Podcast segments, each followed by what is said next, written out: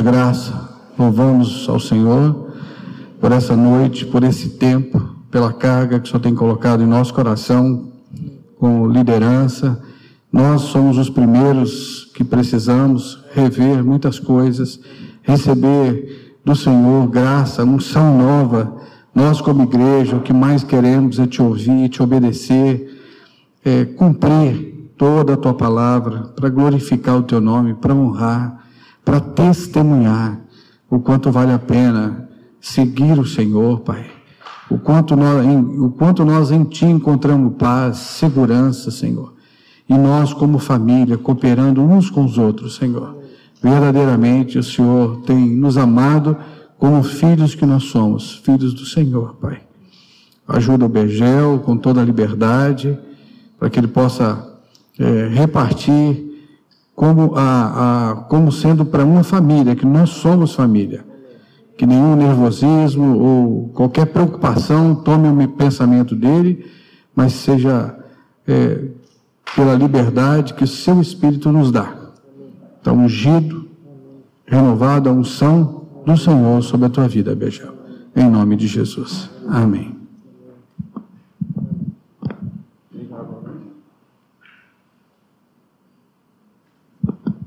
Boa noite. Eu sei que vocês queriam ouvir o Lauro hoje, mas vocês me dão aí um, um crédito de meia hora. Se o Espírito Santo não começar a falar com vocês, vocês me dão mais um crédito de meia hora. Tá bom? E depois mais meia. É... Me passaram esse desafio aqui de falar da vida do casal. E aqui estamos nós. É... Quero poder compartilhar com vocês com liberdade e que o Senhor mesmo possa falar o coração de todos nós em todas as coisas, né? Trazendo revelação, entendimento e principalmente fé. Eu creio que esse é um tempo para gerar fé no nosso coração. Amém? É... Vamos então?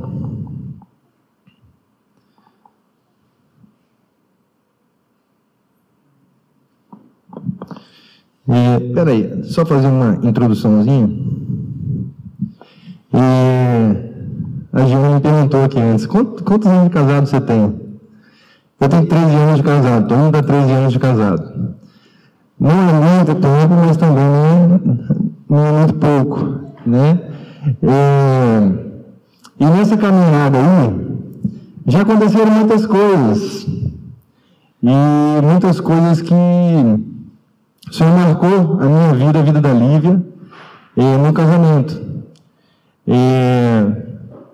Aos pouquinhos eu vou poder contar um pouco mais, mas eh, eu creio que é uma caminhada assim que o Senhor vai se manifestando a nós, trazendo revelação, trazendo santificação, trazendo conhecimento dele e à medida que isso vai acontecendo, é, nós vamos aprendendo a caminhar, aprendendo a viver e aprendendo a nos, a, a, a nos comportar. Como está na palavra, nós vamos provando de coisas é, que vão muito além do que a gente pode esperar ou imaginar. A gente às vezes vê uma família bem ordenada e Isso é algo que nós colocamos como meta, né? Mas muitas vezes não sabemos é, o quão bom é aquilo que aquela família está provando. Por isso, muitas vezes, apesar de colocar como meta, nós não damos passos para alcançá-la com tanta diligência. Então, é, eu quero assim mesmo gerar fé no coração dos irmãos de que eh, o Senhor nos traz para uma vida de abundância, uma vida eh, que vai muito além do que os nossos olhos naturais podem ver na vida de um casal que tem uma vida bem ordenada. É um gozo profundo que está no Senhor. Então vamos, vamos começar aqui. Queria perguntar para vocês qual que é o propósito do casamento. Na verdade, eu já deixei ali uma, umas dicas, mas alguém se habilita a responder qual é o propósito do casamento? Vamos aí, galera, vamos aí, vamos aí, vamos acordar. Está todo mundo muito quieto. Dar a vida do próximo. Essa, essa conversa é boa, ela tá, vai, vai, vai bem, vai bem. Mas tem um propósito maior. Ah, você já sabe, você, você, você ganhou spoiler essa semana, não vem não. Mas vamos lá.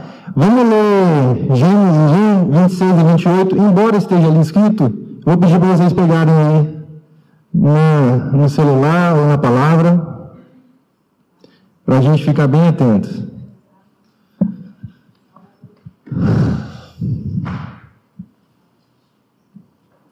Todo mundo na mesma? Vou seguir em frente aqui, está pequenininho para mim, mas tá bom. É... No... Oi? É ruim. Fica de costas, tá bom. É... Também disse Deus: façamos o homem a nossa imagem, conforme a nossa semelhança. Tenha ele domínio sobre os peixes do mar, sobre as aves dos céus, sobre os animais domésticos sobre toda a terra e, todo sobre, e sobre todos os répteis que rastejam pela terra. Criou Deus, pois, o homem à sua imagem, a imagem de Deus o criou. Homem e mulher os criou. Deus abençoou e lhes disse: Sede fecundos, multiplicai-vos, enchei a terra e sujeitai-a.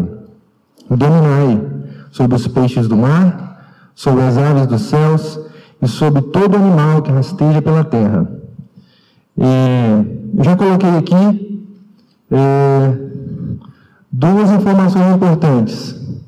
Percebam que Deus menciona que na formação do homem, ele aplicou a ele a sua imagem e semelhança. Não só a sua imagem, sua semelhança. E ao mesmo tempo, ele direciona esse homem para dominar e sujeitar a terra.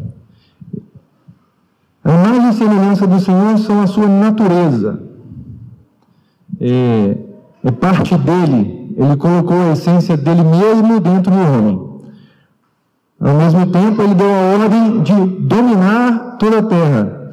Então, o que ele está dizendo é de governo. Então, Deus está colocando a essência dele para governar a terra. Beleza?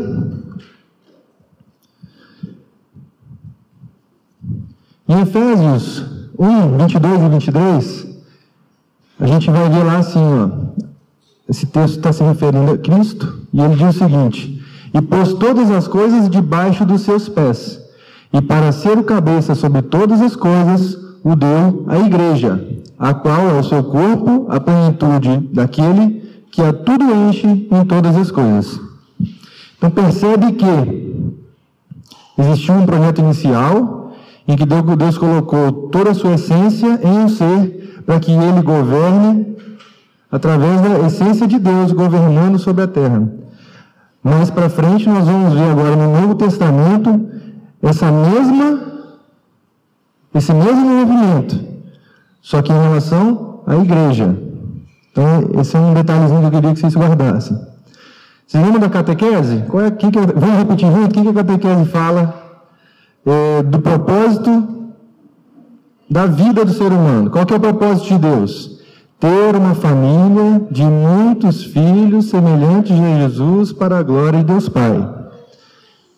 Então, qual que é o, o propósito? O que Deus quer desde o início é tornar conhecida e multiplicar a sua natureza e a sua glória sobre a terra, para que o seu reino esteja no coração do homem, para estender o seu reino sobre a terra. Por que isso? Deus é um ser egocêntrico? Ele é um ser egocêntrico que quer que a sua natureza governe a terra? Deus é bom, amados. Deus é bom. Então, quando ele faz esse movimento de que um ser que recebe a sua natureza, governa a terra, ele está fazendo um bem para os seres da terra.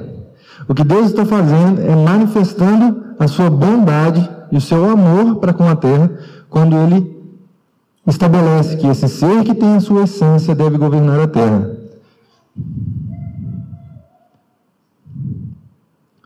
Como que é quando existe o governo de Deus em, em determinado local? Como é que acontece? Seja na minha vida, seja na sua vida, seja é, em qualquer circunstância. Existe ordem, existe desenvolvimento, existe provisão, existe contentamento, existe paz, e eu poderia passar a noite falando mais o que, que existe. Na ausência do governo de Deus existe desordem, estagnação, escassez, descontentamento, agitação, e eu também poderia passar a noite inteira falando aqui o que, que existe na ausência do governo de Deus. É simples, gente. Quantos de vocês já viram o desenho do Rei Leão? Quando o Simba vai embora, o Rei Leão, e aí um homem, um homem não, né? Um leão malvado começa a governar, quando o Simba volta, qual é a imagem que ele vê? Ele vê exatamente desordem, des, é, estagnação, escassez.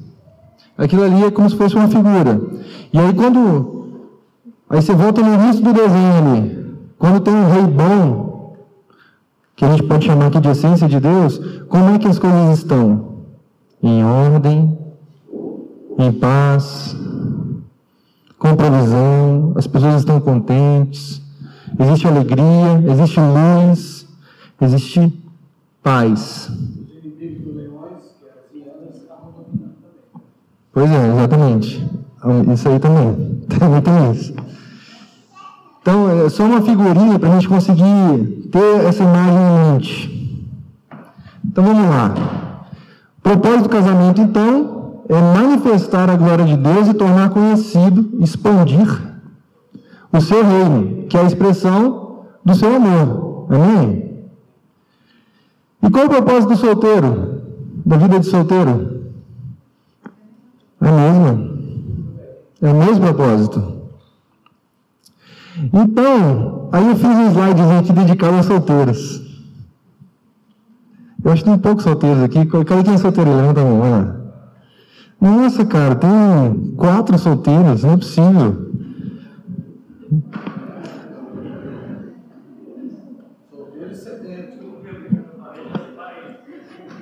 O que, que é? então vamos lá. O que eu queria dizer para os solteiros é o seguinte: a condição de casado e de solteiro, ela não está uma em relação à outra a quem ou além. Ok? Isso não existe. Embora muitas vezes haja esse sentimento. É, o que acontece é que uma decisão ou outra vai gerar experiências diferentes. Com isso, vai, vão acontecer revelações da parte de Deus, capacitações da parte de Deus que são diferentes. Então, é, se um homem decide permanecer solteiro, Deus vai capacitá-lo para atender as demandas dele naquilo que ele decidiu desenvolver na vida dele. Lógico que ele vai procurar ouvir o Senhor em todas as coisas, mas o Senhor vai capacitá-lo. Da mesma forma que ele que é casado vai ser capacitado para viver as coisas de casado. É, então eu fiz um comparativo aqui entre o solteiro e o casado. Paulo vai dizer, nós vamos ter um texto mais na frente que a gente vai perceber isso, eu não quis detalhar muito aqui, que o solteiro, ele só tem a obrigação de servir ao Senhor. O solteiro cuida das coisas do Senhor. Então, ele está desimpedido em relação a tempo, recursos, ele tem mais liberdade para estar em diversas ocasiões. É... O exemplo disso é Paulo. E aí, é, um solteiro que realmente se lança ao, é, ao, serviço do corpo, à expansão do reino, e se lança em conhecer o Senhor em profundidade, ele pode ser ainda mais efetivo do que um casado, como foi Paulo. Jesus. Amém. Pois é, olha só. Então, é, não, não, existe essa limitação. Embora às vezes exista um sentimento de, de estar é, tolhido nós podemos desenvolver esse sentimento para que o solteiro se desenvolva e ir além, né, até mesmo do que um casado. Mas existe, existe uma condição aqui: se lançar no Senhor, se lançar no serviço do corpo, se lançar na expansão do reino. Amém? acordo, como a gente ver aqui, isso não é todo dia que acontece. Se a gente for olhar o restante das, das condições aqui, em relação ao casado, nós vamos ver que o casado, a palavra diz, ele está dividido entre servir o Senhor e servir a sua esposa, servir o seu cônjuge, né? É, cuidar de como atender o seu cônjuge, de como agradar o seu cônjuge. Então, ele tem menos tempo, menos recursos. Mas, ao mesmo tempo, se a gente trouxer para um entendimento é, racional, o casado ele, é, vai, de, vai, vai provar na vida dele de uma profundidade de relacionamento que vai demandar, inclusive da parte de Deus, mais capacitação, mais envolvimento com a palavra, mais dependência de Deus. Isso faz com que o casado, de maneira que racionalmente, ele tenha essa obrigação de se desenvolver mais. Então, o recado é aos casados, vá além do que as demandas. Se envolva com o Senhor para muito além das demandas. Qual é o recado para o solteiro? O mesmo. Se envolva muito mais você pode ser ainda mais efetivo que um casado. A gente tem aqui um dado importante, que enquanto Paulo era solteiro, a maioria dos outros apóstolos eram casados. A gente pode inferir isso aqui por 1 Coríntios 9, de 3 a 5. A minha, defesa, a minha defesa perante os que me interpelam é esta: Não temos nós o direito de comer e beber? Se também, se também o de fazermos acompanhar de uma mulher irmã, como fazem os demais apóstolos e os irmãos do Senhor e Cefas, Cefas é Pedro, que, que era casado também. Bom, é isso. Esse é o recadinho para os solteiros, para trazer alguma reflexão aí em relação a, a esse tema. É, mas nós estamos aqui para falar de casados. E precisamos então entender algumas coisas lá no Éden, para a gente conseguir gerar entendimento, revelação fé do que Deus pode fazer nas nossas casas. Amém? Amém, gente? Então vamos. É... Vamos começar então em Gênesis 2, de 7 a 10 e 15 a 25, tá? Eu vou, vou ler aqui. Esse é bastante extenso. Vamos lá, me acompanhe aí. Então formou o Senhor Deus ao homem do pó da terra e lhe soprou nas narinas o fôlego de vida. E o homem passou a ser alma vivente. E plantou o Senhor Deus um jardim no Éden, na direção do Oriente, e pôs nele o homem que havia formado. Onde está o homem? no jardim do Éden. Do solo fez o Senhor botar toda sorte de árvores agradáveis à vida e boas para alimento. E também a árvore da vida no meio do jardim e a árvore do conhecimento do bem e do mal.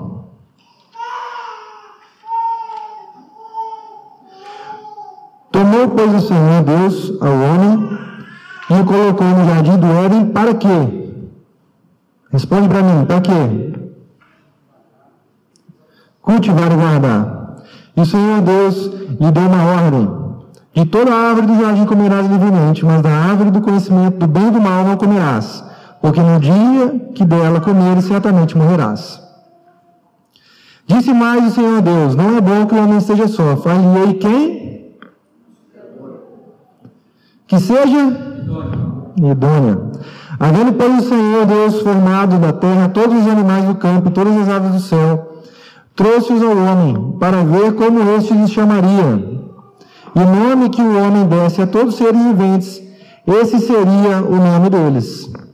Deu nome ao homem a todos os animais domésticos, às aves dos céus e a todos os animais selváticos. Para o homem, todavia, não se achava uma auxiliadora que lhe fosse idônea. Queria só ressaltar uma coisinha aqui, que existe uma capacidade aqui que vai além para esse homem, para se catalogar. Uma quantidade de animais e de é, todo tipo de animais, né? Aves do céu, animais selváticos, animais domésticos. É muita gente, viu? Para você catalogar. Mas você achar. Oi? É, esse, foi, esse aqui foi o primeiro biólogo. Então o Senhor Deus fez cair pesado sono sobre o homem, e este adormeceu, tomou uma das suas costelas e fechou o lugar com carne. E a costela que o Senhor Deus tomara ao homem, transformou-lhe numa mulher, e lhe trouxe. E disse o homem: Esta, afinal, é osso dos meus ossos e carne da minha carne. Chamar-se-á porque do varão foi tomada. Perceba que o homem deu, o homem deu nome à esposa, a varoa. Por isso, deixa o homem pai e mãe e se une sua mulher, tornando-se os dois uma só carne. Ora, um e outro, o homem e sua mulher, estavam nus e não se envergonhavam. Certo. É, então, nós falamos aqui que o homem recebeu duas ordens. Repete para mim quais são as ordens. Cultivar e guardar. Bom, Cultivar e guardar o quê? Tudo à sua volta, o jardim, tudo que está à sua volta. Isso quer dizer ordenar, desenvolver, criar cultura, cobrir, orientar, proteger, liderar. Uma quantidade de. Esse homem é responsável por cultivar, ou seja, cuidar do crescimento e desenvolvimento, tudo que envolve isso e guardar, proteger, cuidar da segurança.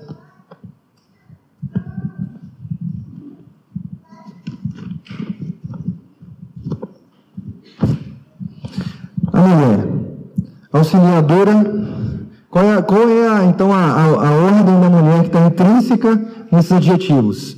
Auxiliar com idoneidade. Quero ler aqui com vocês o significado de ser idônea. Considerado moralmente certo, honesto, íntegro, que demonstra aptidão e capacidade para ocupar determinados cargos, para realizar determinadas tarefas, etc. Apto, competente, possui as características necessárias para, determinar, para desempenhar determinadas tarefas ou para tomar posse de certos cargos sobre quem se pode confiar advogado idôneo, por exemplo, que se adequa, que serve perfeitamente ao propósito que se refere. Trocando algumas palavras, ela é digna de confiança e capacitada para apoiar em qualquer tarefa, em qualquer ação, em todo projeto que, que, em que esse homem está envolvido. É, você sabe por quê? Que o que Deus coloca ali naquele texto anterior. Não é bom que o homem esteja só. Sabe por quê que Deus coloca isso? Muitas vezes nós lemos isso com uma conotação de que a mulher existe para suprir necessidades físicas e afetivas do homem. Não é exatamente isso que o texto quer dizer. Também é isso, mas a mulher está ali para para completar esse homem. O homem precisa de ajuda, queridas. Esse homem precisa de ajuda. Se não tiver vocês, a tarefa fica incompleta muitas vezes. Não é somente para suprir carências do homem que vocês existem. Não é essa a conotação da palavra.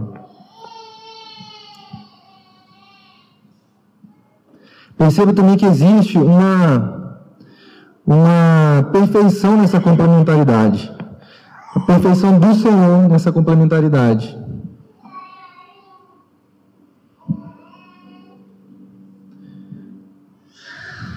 Se a gente pensar dessa forma, a gente consegue enxergar qual é o propósito, é, é, é o real propósito das esposas, das mulheres. Vamos lá. Depois disso aí, veio a queda. Então Adão e Eva pecaram. Então eles passam ali agora a sentir os reflexos desse pecado. Então a queda trouxe desequilíbrios né, e agravos nesses papéis que já estavam estabelecidos. Né? Então a gente vai ler o texto aqui, ó.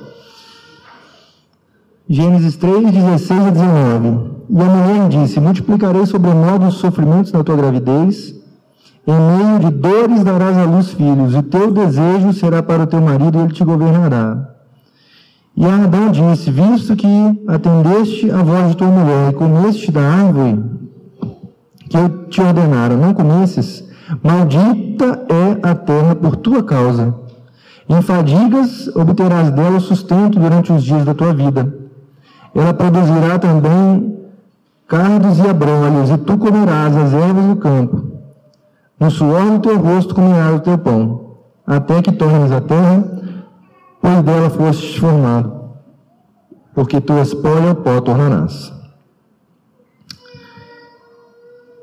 Perceba que aqui a morte também ficou estabelecida. É... Qual que é a boa notícia? O Éden, é uma figura de Cristo. O Éden é um momento da história em que Deus construiu um jardim, um local perfeito, colocou ali o ser humano, e ali ele se relacionava com esse ser humano, de maneira contínua. Ali existia é, o contato entre o natural e o sobrenatural com muito mais é, de uma maneira muito mais concreta do que nós temos hoje. O Senhor Deus vinha conversar com Adão todos os dias no fim da tarde. E esse, esse, esse homem, ele não tinha é, limitação do corpo de pecado. Ele estava muito além das nossas capacidades naturais hoje. E por que, que o Éden aponta para Cristo? Porque esse natural e sobrenatural, esse portal se abre novamente na vida de Cristo. Novamente, em Jesus, aquele texto que a gente viu lá a respeito da igreja, agora se faz possível, porque a essência de Deus volta a ser possível que ela governe a terra. É novamente possível que a essência de Deus, a natureza de Deus seja manifesta, a sua glória seja manifesta, e o governo de Deus seja novamente estabelecido na terra, através da igreja que é o corpo de Cristo. Então, é, perceba que algo de especial, isso aqui está escrito naquele momento, no momento da criação. E dentro desse relacionamento entre homem e mulher, como a gente vai ver mais para frente, é, nós temos aí vislumbres do Éden. Nós podemos enxergar vislumbres do, do Éden. Então, o que eu estou querendo gerar, trazer com vocês aqui é que em Cristo nós não estamos limitados à nossa natureza.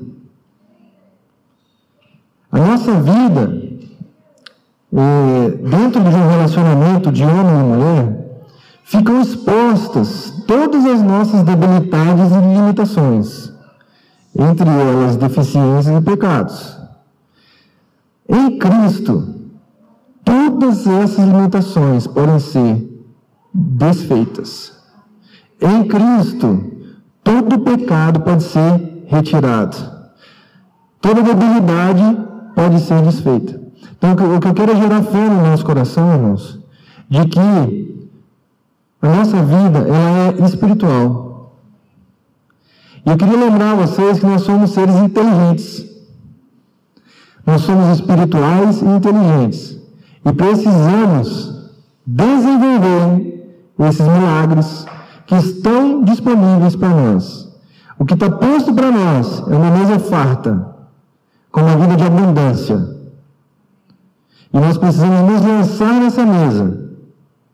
Precisamos nos lançar em Cristo. Para que essa abundância se torne realidade em nossa vida. Muitas vezes ela já é realidade no plano espiritual, mas nós ainda não enxergamos, nós ainda não tomamos posse. E isso está no relacionamento com Cristo e a igreja. Amém?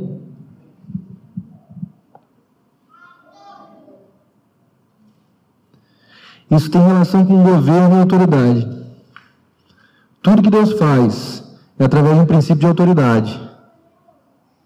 E se esse princípio não é ferido, a bonança vem, o governo de Deus vem, e a nossa casa é cheia da presença do Senhor. E as coisas começam a ser ordenadas, começa a ver contentamento, alegria, paz, provisão. Não estou falando aqui de evangelho da, da, da prosperidade, não, irmãos. Bom, vamos entender algumas diferenças entre o homem e mulher? Agora fica divertido, mas eu preciso que vocês fiquem, se divirtam comigo, vocês estão muito chato. Vamos aí, galera. É... Isso aqui a gente tem uma apostilinha que a gente trabalha com os casais, que é divertido demais. O último foi o Parada Manu. A gente vai trabalhando na apostilinha, acho que foi o presbitério que fez, não sei, eu recebi o Dalcinho na época, lá atrás. E ela é muito divertida. Então, a gente vai trabalhando esses, esses detalhezinhos, desde a comunicação, isso vai trazendo uma quantidade de outras coisas. Então, é, hoje eu trouxe só, acho que mais esse pedacinho aqui da postilinha. Na semana que vem a gente fala um pouco mais de comunicação especificamente. Mas vamos entender um pouco essas diferenças entre o homem e a mulher, para que a gente consiga é, ajudar o nosso homem, a nossa mulher, né, dentro das limitações dele e dela. O homem, ele tem a atenção e a memória compartimentadas. É difícil o homem que consegue prestar atenção em duas coisas ao mesmo tempo. Então, é, sejam inteligentes. Não fica. Se o senhor não está prestando atenção em outra coisa, você vai tentar conversar com ele, ele não vai te ouvir. Espera um pouquinho. Ao mesmo tempo, a atenção e a memória da mulher são descompartimentadas, tudo está interligado. Então, se você está falando com a sua mulher, ela te disse que ela está prestando atenção em você, ela está prestando atenção em você. Não se irrite. É, o homem tem a tendência, por causa desses, de, desse, de, desses compartimentos, o homem tem a tendência a ser impessoal. Como a mulher enxerga tudo interligado, ela tem a tendência a tomar decisões pessoais. Tudo está relacionado com é, é, os seus relacionamentos e emoções. Talvez por isso esteja sobre o ombro do homem a tomada de decisão. Mas não posso dizer isso com, com, com não posso, isso é um pensamento meu. É, bom, o homem é forte fisicamente, e a mulher é frágil fisicamente. O homem é frágil ao sentir dor. O homem não responde bem à dor. A mulher responde bem. Só que em relação aos sentimentos, a mulher não responde tão bem, o homem responde. Ele é mais impessoal. O homem tem uma visão focal. Né? Por isso ele tem um senso de localização melhor. Ele concentra num ponto e ele consegue, por exemplo, botar um carro de ré olhando só pelo retrovisor. Não estou dizendo que as mulheres não conseguem, tá? A visão periférica da mulher é melhor. Então, quando a mulher abre a parte de baixo do, do da pia para procurar a pasta de dente, ela vai enxergar. O homem nem sempre. Então, calma. é, o senso de valor do homem é definido pela sua capacidade de alcançar resultados. Já a mulher, ela se sente valorizada de acordo com seus sentimentos e relacionamentos. Os homens com problemas se isolam, vão para a caixinha do nada, muitas vezes, ou começam a tentar resolver desesperadamente aquilo. Se o seu homem está na caixinha do nada, Espera um pouquinho.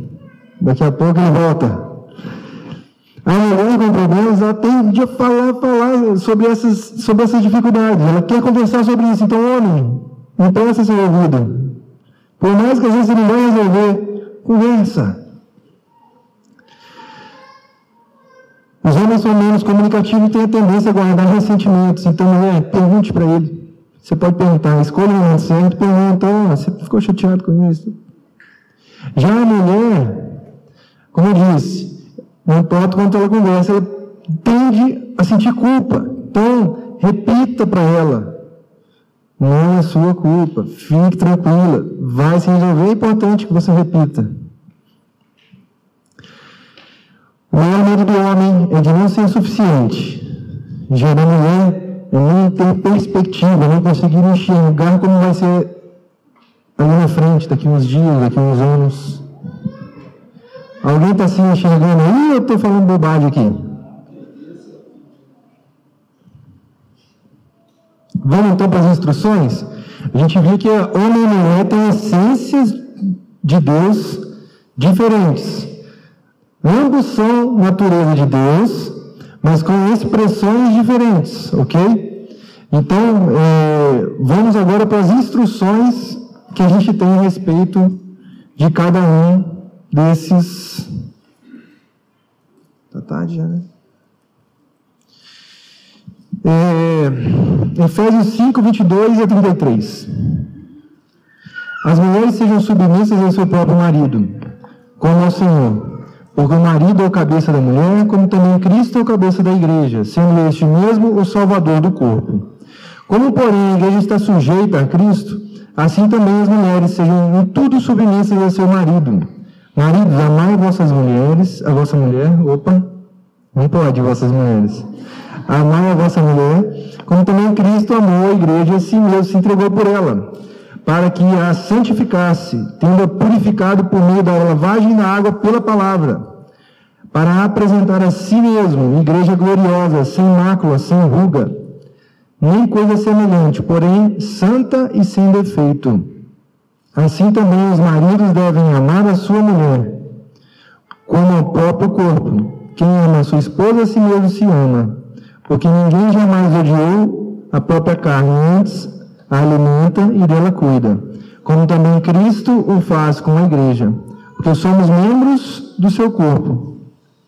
Eis porque deixará o homem, seu pai e sua mãe, e se unirá à sua mulher, e se tornarão os dois uma só carne. Grande é este mistério, mas eu me refiro a Cristo e a igreja. Não obstante vós, cada um de per si também ame a própria esposa como a si mesmo, e a esposa respeite o marido. Bom, temos aqui uma quantidade de instruções para o homem e algumas instruções para a esposa, para a mulher. É, eu vou falar algumas coisas aqui a respeito de como deve ser o nosso relacionamento.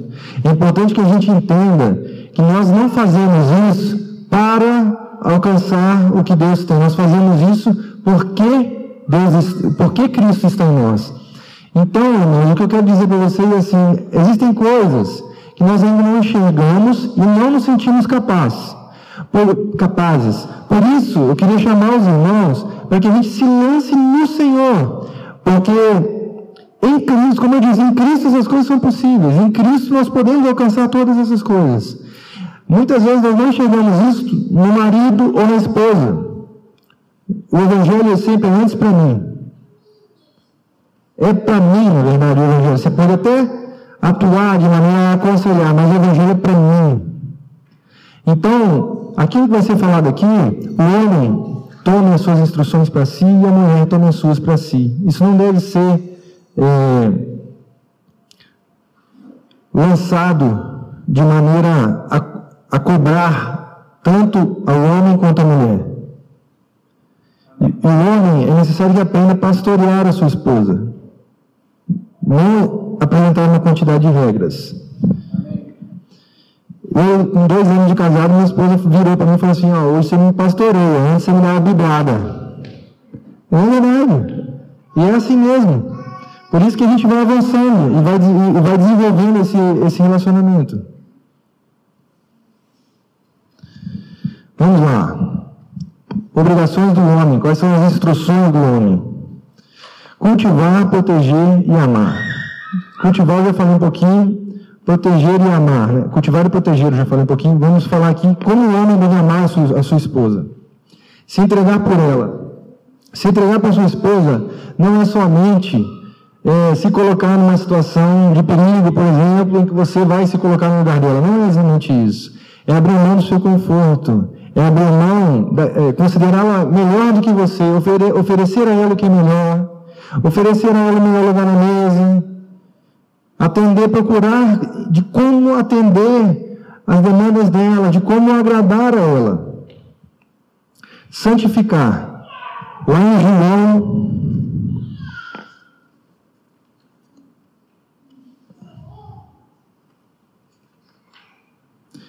17, 19, Jesus diz o seguinte: E a favor deles eu me santifico a mim mesmo, para que eles também sejam santificados na verdade. A verdade é o que? É a palavra. Então, a gente vai ver que é exatamente isso que está escrito ali. O que Cristo quer, o que, o, o que nós precisamos alcançar é a nossa própria santificação. Esse processo de santificação da esposa envolve a santificação do homem. Em favor dela, eu me santifico para que ela seja também santificada na verdade, na palavra. Lavá-la com a palavra. Não tem como, irmãos, nós é, queremos viver uma vida de cristão sem a palavra. Nós precisamos da palavra. Nós precisamos da palavra, irmãos. Homens, nós precisamos da palavra. Seja, eu não sei como é que você vai começar isso, mas nós precisamos da palavra. Vai devagarzinho, começa lendo um pouquinho, poucos versículos por dia, vai para um capítulo, mas começa. Entenda que, embora você se ache incapaz, o Senhor é plenamente capaz de te capacitar. O Senhor é pleno para te capacitar. Ele é quem vai gerar em você essa vivência de se envolver com a palavra. E faça isso junto com sua esposa, traga ela junto. É importante orar junto com ela. Nesse relacionamento de unidade, é importante estar em oração juntos. Tem a quantidade de coisas que, às vezes, a esposa está orando de um lado, o marido orando do, orando do outro, e Deus só responde quando os dois mundinhos sentam no sofá junto.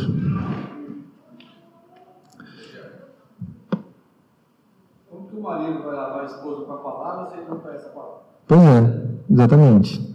É muito simples, irmãos. Vocês ouviram o que ela falou?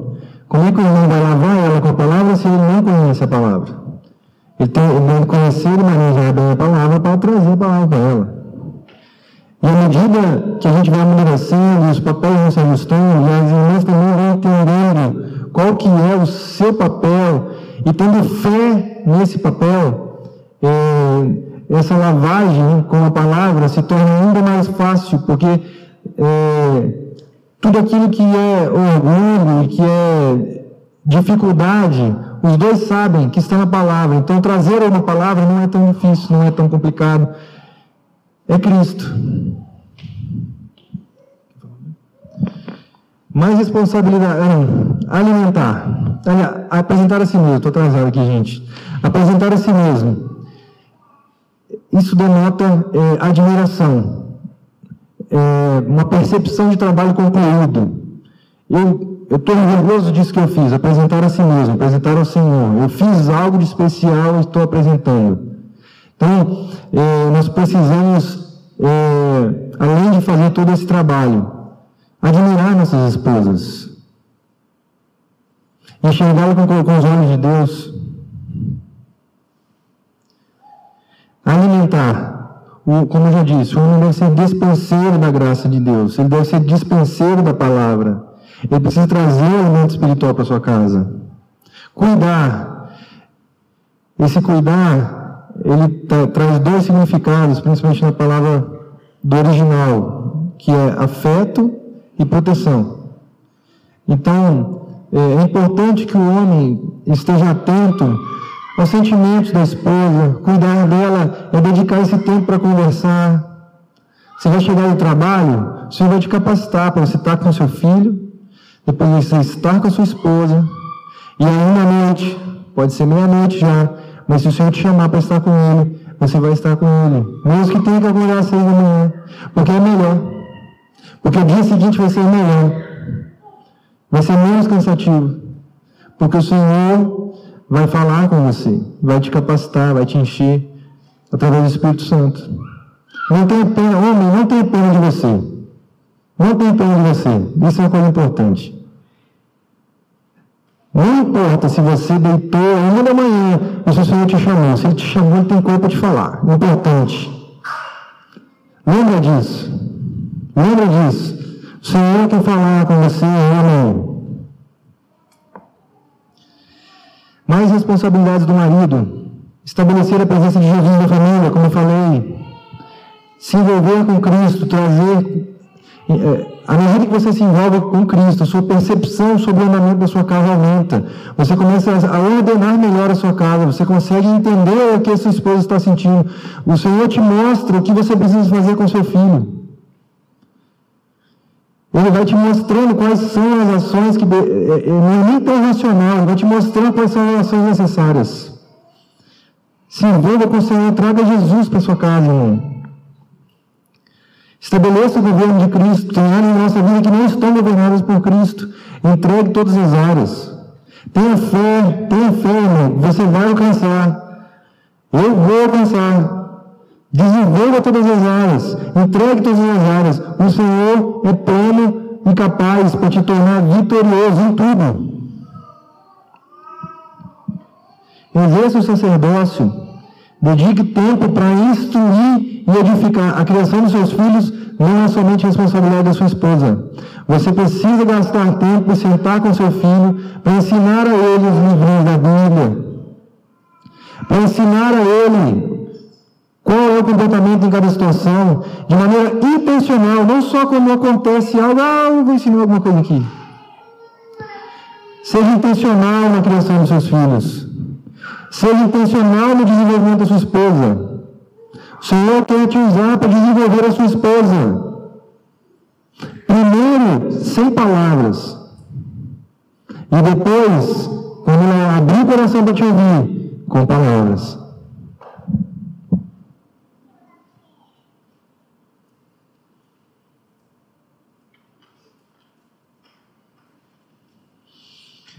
Os desvios que a gente vê na palavra, que a gente vê na palavra ruim, que a gente pode tirar disso daqui na vida de um homem.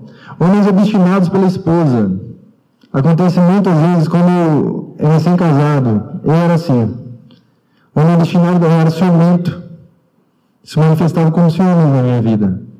Fui curado. Isso é doentio. São doenças da mente. Às vezes, seu plano maior é, servir sua esposa. Não, seu plano maior é servir o Senhor. E a sua esposa vai se encaixar nessa missão que você tem de servir o Senhor, servir o corpo, expandir o reino, se envolver com Cristo. Homens que anulam as esposas. Na nossa geração hoje tem menos isso do que nas gerações passadas. Hoje, conosco acontece mais de homem nisso. Mas aquele homem que anula a esposa, ele sabe que ele faz isso. Se arrependa, irmão. Deixa Deus fazer no seu coração. Se a esposa se sente assim, é importante colocar para o marido. Se o marido não ouvir, traz isso. Conversa com os líderes, conversa com o que está cobrindo.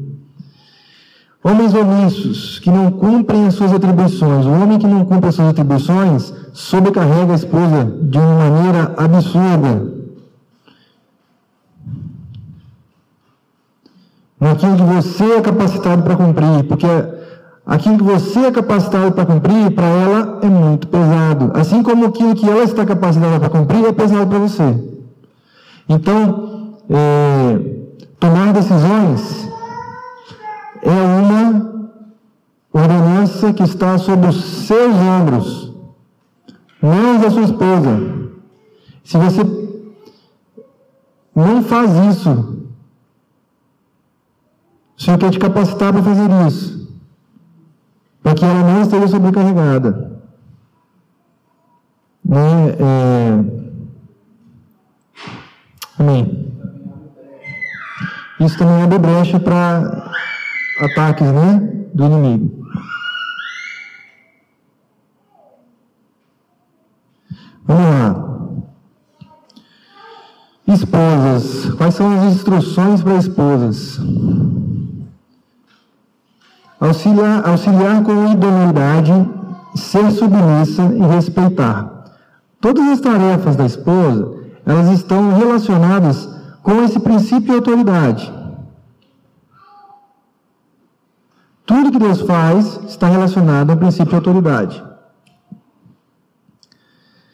A submissão é um reconhecimento da autoridade instituída por Deus na vida do marido. Então, quando a mulher faz essa rendição, oferece essa rendição, ela não está ofertando isso ao marido numa atitude de anulação. Ela está ofertando isso ao Senhor. Porque ela enxerga no marido a autoridade que foi delegada pelo Senhor. Então percebo que isso é uma atitude de fé. Se isso não está acontecendo, o problema não é que o seu marido não tem capacidade. O problema está no seu coração no sentido de não estar crendo na palavra. É incredulidade. Então, procure, você está se levantando não contra o seu marido, mas contra a ordenança do Senhor. Então procure gerar fé no seu coração de que se seu marido ainda não é maduro o suficiente, embora você devesse ter olhado isso antes de casar, mas se seu marido não é maduro o suficiente, o Senhor vai gerar isso nele à medida também da do seu posicionamento. Marido que não sabe tomar decisões, qual é a forma dele aprender a tomar decisões? Tomando decisões. Então, se a esposa não permitir que ele tome essas decisões, por mais que ele vai tomar decisões erradas. Ele não vai aprender. E a sua vida vai ser para sempre dessa maneira sobrecarregada. Agora, se você conseguir se acalmar e esperar, orando por ele, para que o Senhor o capacite, ele vai aprender a tomar decisões. Eu fui esse marido que não tomava decisões. Minha esposa precisou me esperar. Fui orientado quando a gente era bem novinho, dois anos de casado. Vamos lá.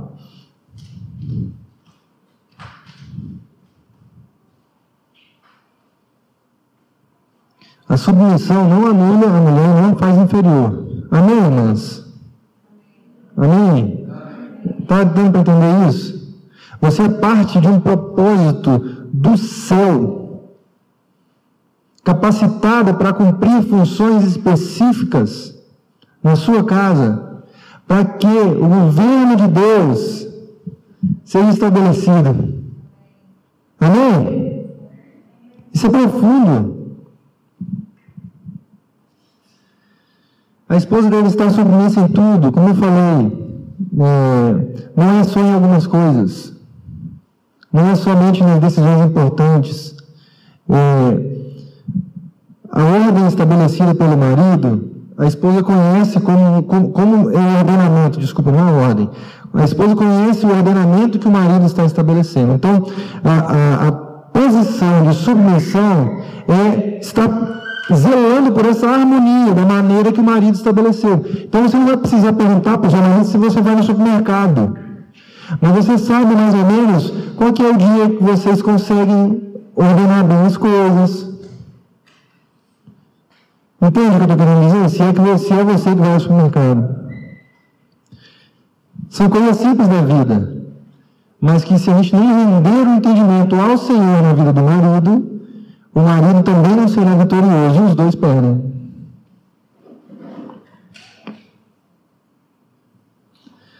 Bom, a submissão é o conteúdo. Ah, tá, desculpa.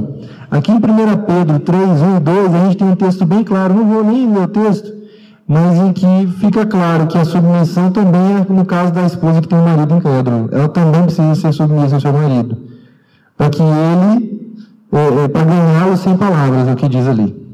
Tá? Precisamos ler esse? Não, né? Agora são 9 e 10. 9 e 5.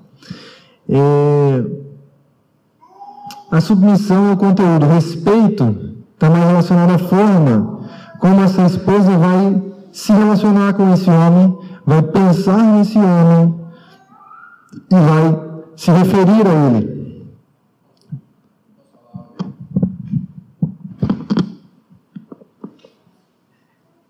Não falar. É porque é algo importante dentro desse tema.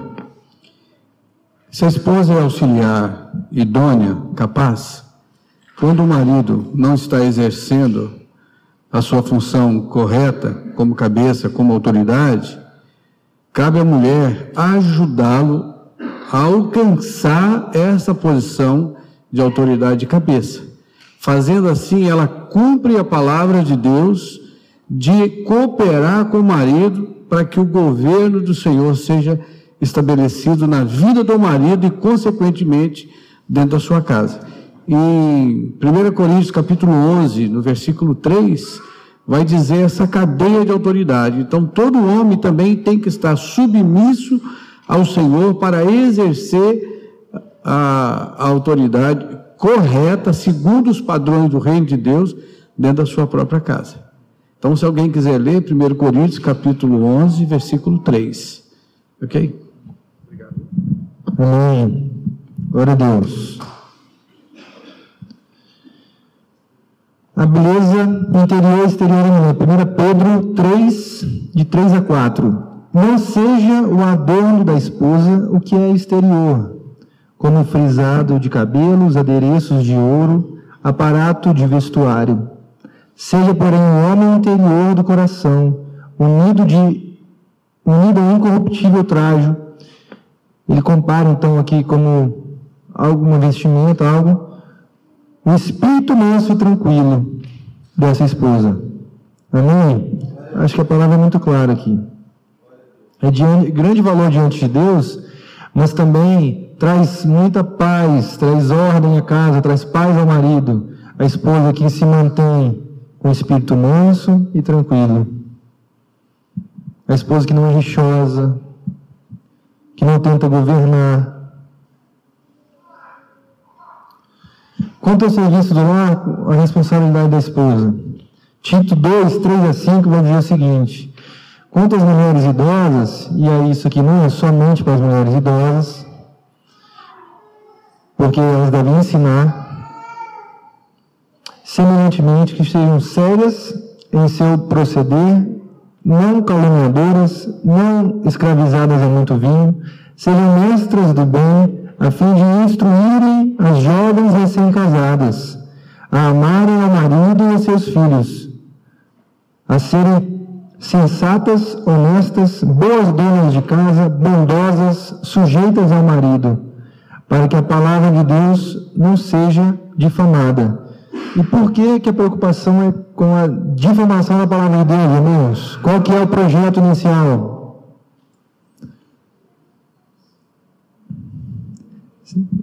Tornar conhecida a glória de Deus e estabelecer o governo dele na terra. Desvios. Mulheres que são destinadas pelo marido, tem o marido numa conta maior do que o Senhor, não ajudam por isso. Né? Às vezes tem uma admiração pelo marido que excede né? aquilo que é natural.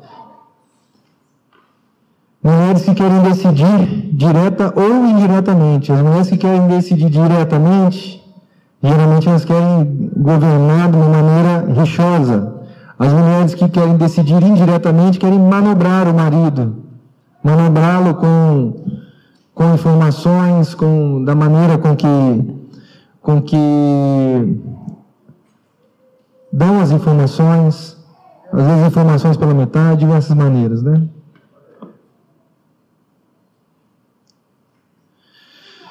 o princípio do serviço, irmãos. É, vamos ler em 1 Coríntios 7, 32 e 35. O que realmente eu quero é que estejais livres de preocupações. Quem não é casado cuida das coisas do Senhor, de como agradar ao Senhor, como a gente falou mais cedo. Mas o que se casou cuida das coisas do mundo, de como agradar a esposa, e assim está dividido.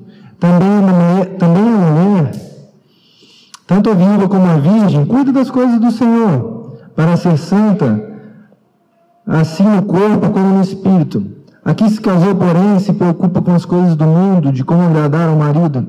Digo isso em favor de vossos próprios interesses.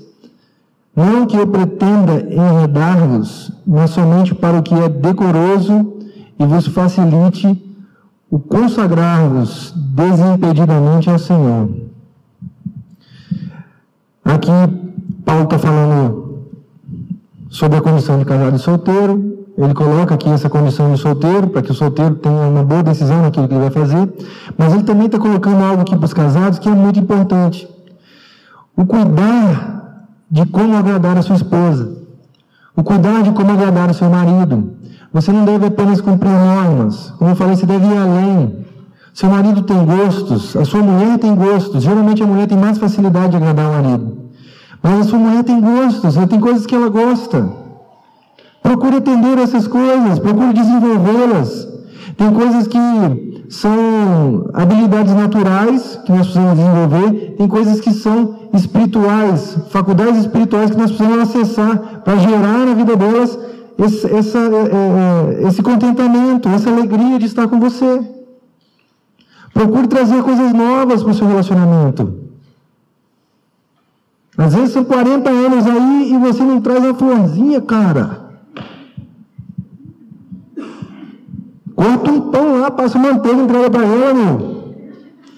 Sabe, mas faz alguma coisa para se tornar mais romântico, mais agradável, surpreenda. Sabe? É... Tem coisas na vida da minha esposa que eu consegui gerar na vida dela, faculdades espirituais, porque eu procurei enxergar em mim faculdades espirituais que eu não estava alcançando. Então, é, é, se você está vendo algo na sua esposa, perceba que ela é seu espelho espiritual. Ela, você precisa gerar coisas em você para que ela desabroche. A unidade do casal é algo assim de extrema importância. Se não há unidade com sua esposa, se não há harmonia naquilo que vocês estão fazendo e desenvolvendo, dificilmente você vai conseguir alcançar e tomar decisões naquilo que o Senhor está te chamando para fazer com exatidão, com certeza. Mas você vai ficar perdido numa quantidade de coisas. A unidade é uma das ferramentas que o Senhor usa na vida do casal para tomar decisões. Então, se a sua esposa não está em unidade com você sobre determinado assunto, espera. Talvez Deus fale com você, talvez Deus fale com ela. Mas espera. Eu me livrei de um negócio muito grande. Eu ia comprar um apartamento em Vila Velha antes de vir da Vitória. O rapaz me chegou com uma oferta assim absurda. Absurda. Ele, tava, ele tinha acabado de comprar um apartamento na planta, ele tinha comprado em março, se era julho, sei lá, e ele estava me vendendo, me dizendo que é, achou um negócio que ele queria desenvolver, e ele estava me vendendo 20 mil a menos do que ele tinha pago. Eu estava quase indo, e a minha esposa com o pé atrás, com o pé atrás, com o pé atrás. E eu não tomei a decisão. Eu ia morar nesse apartamento. Esse apartamento ficou cinco anos para terminar de construir. Isso por causa de um discernimento da minha esposa. Amém, irmãos? Sua esposa tem discernimento. Ouve ela.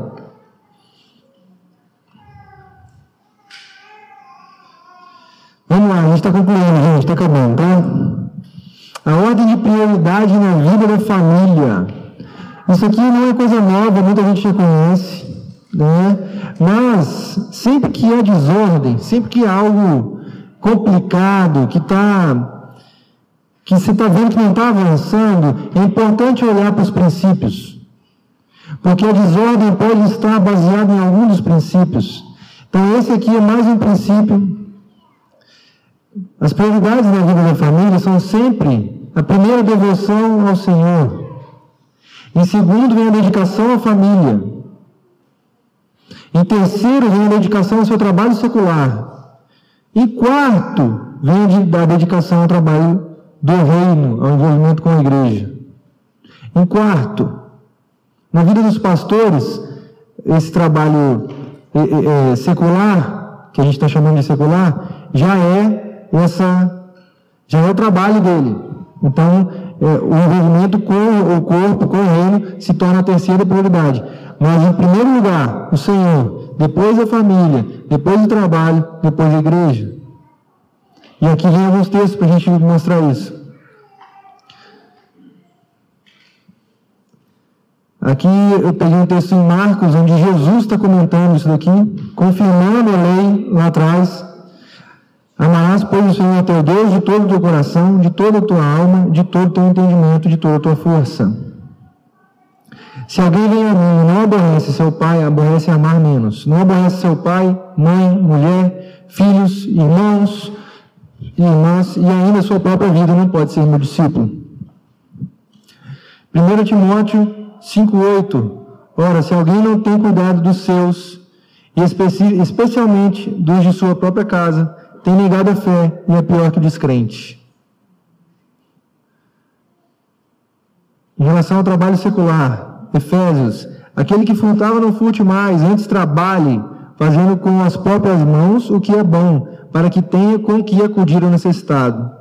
Segundo Tessalonicenses, porque quando ainda convosco vos ordenamos isto: se alguém não quer trabalhar, também não coma. Pois de fato estamos informados de que entre vós há pessoas que andam desordenadamente, não trabalhando. Antes se intrometem na vida alheia. A elas, porém, determinamos e exortamos no Senhor Jesus, que trabalhando tranquilamente comam o seu próprio pão. Bom, mas é isso. Essa foi uma introdução para a gente entrar então em comunicação e sexualidade na próxima semana.